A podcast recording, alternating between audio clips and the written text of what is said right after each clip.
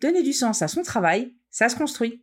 Alors explorons ensemble comment repenser le monde de l'entreprise. Bienvenue sur Libère ta boîte, le podcast qui va faire de toi un dirigeant serein, efficace et heureux pour que ton business cartonne et que tes salariés soient engagés et ravis. Je suis Émilie Lebrun, dirigeante de l'agence WordPress Foodonit, aussi mentor et coach de dirigeants, et j'ai lancé ce podcast pour faire bénéficier de mon expérience les entrepreneurs qui cherchent à explorer de nouveaux modèles d'entreprise. La boîte, c'est à la fois une entreprise, mais aussi un cercle trop restreint dans lequel on maintient parfois notre quotidien. Alors je veux t'aider chaque vendredi, seul ou avec des invités inspirants, à repenser ton approche du travail et à libérer tes idées en même temps que ton entreprise. Alors installe-toi confortablement et bonne écoute.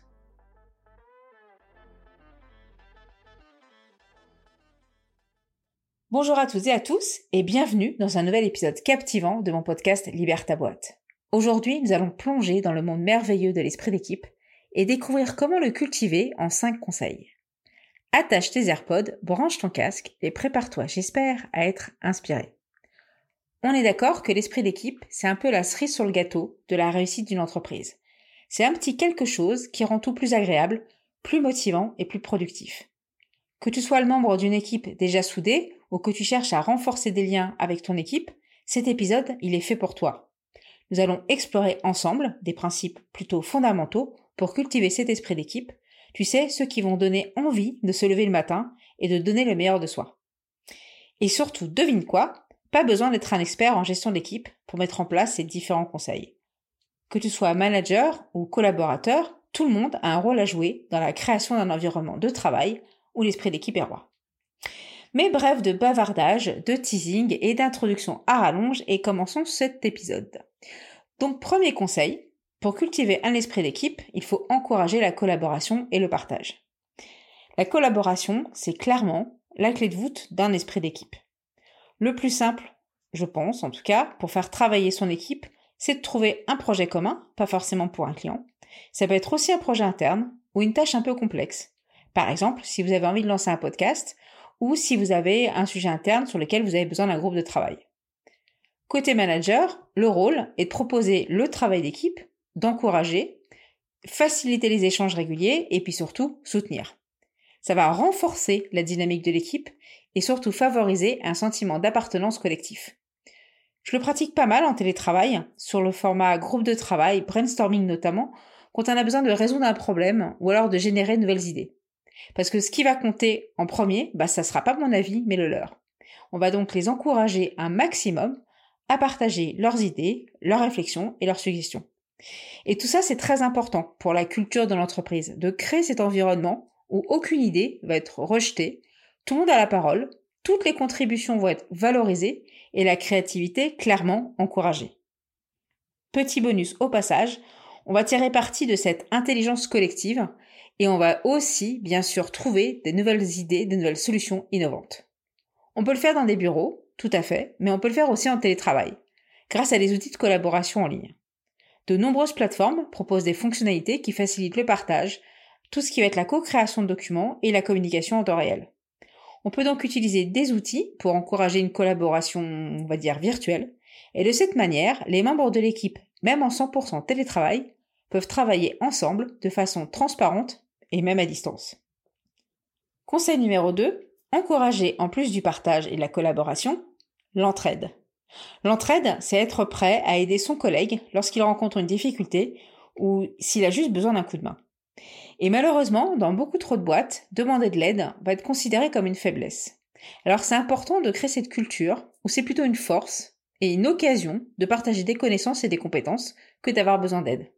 Par exemple, on a mis en place une réunion hebdomadaire où les développeurs échangent sur des points bloquants qu'ils peuvent rencontrer lorsqu'ils font du support. C'est l'occasion de trouver des solutions ensemble, même s'ils le font aussi au quotidien via le Slack. Tu peux aussi mettre en place des binômes, une sorte de mentorat. Les binômes vont pouvoir se soutenir comme ça un peu mutuellement, partager leurs expériences et s'entraider dans leurs tâches. Et ce côté mentor peut aussi permettre à des membres, on va dire, plus seniors, plus expérimentés, de guider et d'apporter des soutiens à des membres, on va dire, moins expérimentés.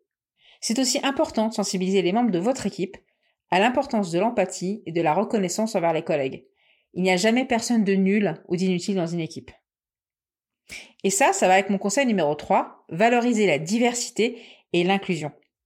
La diversité et l'inclusion sont les éléments clés pour cultiver un esprit d'équipe fort.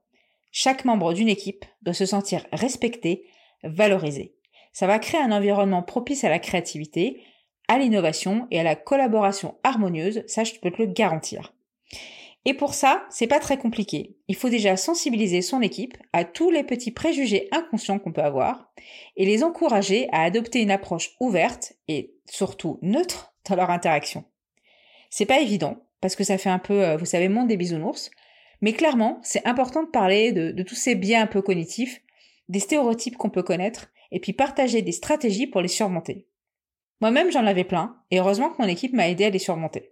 Et puis bien sûr, inversement. Conseil numéro 4, développer la communication ouverte et efficace. Ah, la communication. C'est le pilier essentiel de l'esprit d'équipe. Mais comment s'assurer que tous nos échanges soient ouverts, fluides et productifs? D'ailleurs, à ce sujet, je te conseille un super livre qui s'appelle En toute franchise, écrit par Kim Scott.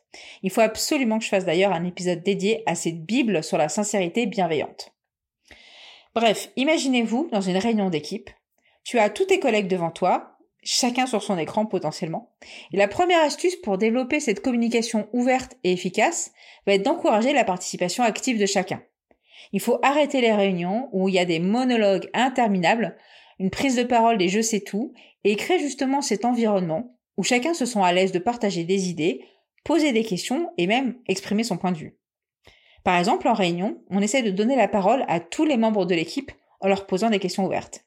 Ça va permettre à chacun de s'exprimer et d'apporter sa propre contribution. Par contre, on écoute toujours avec ce qu'on appelle l'écoute active, à savoir qu'on prête attention aux idées de chacun, éventuellement on reformule les propos si on être sûr d'avoir bien compris, et puis on n'hésite pas bien sûr à poser des questions. Et tout ça, c'est vraiment parfait pour montrer à son équipe qu'ils sont écoutés et donc valorisés. Une autre astuce est d'utiliser les outils de communication, on a Zoom, on a Meet, on a des chats, on a des Slack, on a plein d'outils qui facilitent les échanges et la collaboration à distance. Mais on peut aussi créer des canaux de discussion spécifiques sur des projets, sur des sujets particuliers, ce qui va permettre à chacun de rester informé et de participer activement. Bien sûr, comme on vit pas dans le monde des bisounours, on a aussi parfois des conflits à gérer. On a des désaccords, des divergences d'opinion, et tout ça fait bien sûr partie intégrante du travail d'équipe. Mais il est crucial de les aborder d'une façon, on va dire, plutôt constructive. Il est donc important d'encourager les membres de son équipe à exprimer leurs préoccupations d'une façon respectueuse afin qu'on trouve des solutions ensemble. encore une fois, chaque avis est important. Mon dernier conseil pour cultiver l'esprit d'équipe sera d'avoir une communication transparente. La communication ouverte et transparente est en effet un élément essentiel pour cultiver votre esprit d'équipe le plus fortement possible.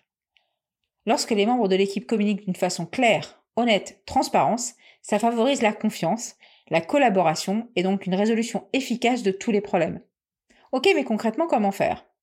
Par exemple, planifie des réunions d'équipe où chaque membre peut partager des mises à jour, des projets en cours, peut euh, poser des questions et fournir n'importe quel commentaire. Et encore une fois, chaque membre a la possibilité de s'exprimer et de partager ses idées. On encourage vraiment cet environnement où en fait aucune question n'est considérée comme stupide, et où tous les points de vue au final sont respectés. Par exemple, à Woodonit, on a ce point une fois par semaine, le jeudi à 11h30, et c'est le rendez-vous préféré de mes salariés. On partage plein d'informations, on se met à jour sur plein de sujets très différents, ça peut être concernant l'entreprise, concernant des séries, concernant des challenges, mais bref, on profite de ce moment pour apporter plein d'informations et d'une façon totalement ouverte et transparente. Être transparent, c'est aussi partager régulièrement les informations de l'entreprise, des chiffres sur les ventes, des chiffres sur les charges, les recrutements, les questionnements que tu peux avoir en tant que dirigeant, et utilise, en fonction de ces sujets, différents moyens de communication. Tu peux avoir des newsletters internes, tu peux avoir des tableaux d'affichage, tu peux avoir des espaces de partage de documents, tu peux avoir un Notion. Bref, tu as différents outils qui permettent d'informer et de donner de l'information à maximum d'une façon transparente à ton équipe. Si tu es à la recherche d'idées, n'hésite pas à me contacter, je serai ravie de creuser ce sujet avec toi.